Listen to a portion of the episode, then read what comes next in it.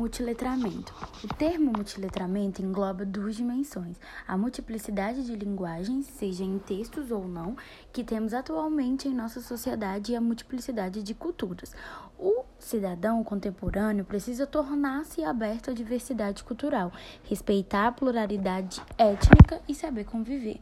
Letramento. Letramento corresponde a atividades que envolvem o uso da linguagem em constante experiência com as práticas sociais de leitura e escrita. O letramento não é simplesmente um conjunto de habilidades funcionais, mas também é um conjunto de práticas sociais profundamente associadas à identidade e posição social. Dessa maneira, alfabetização, letramento e multiletramento são indissociáveis, pois percorrem caminhos que ajudam à construção do conhecimento, mas cada um deles tem sua missão importante na língua, visto que alfabetizar é tornar o indivíduo capaz de ler e escrever.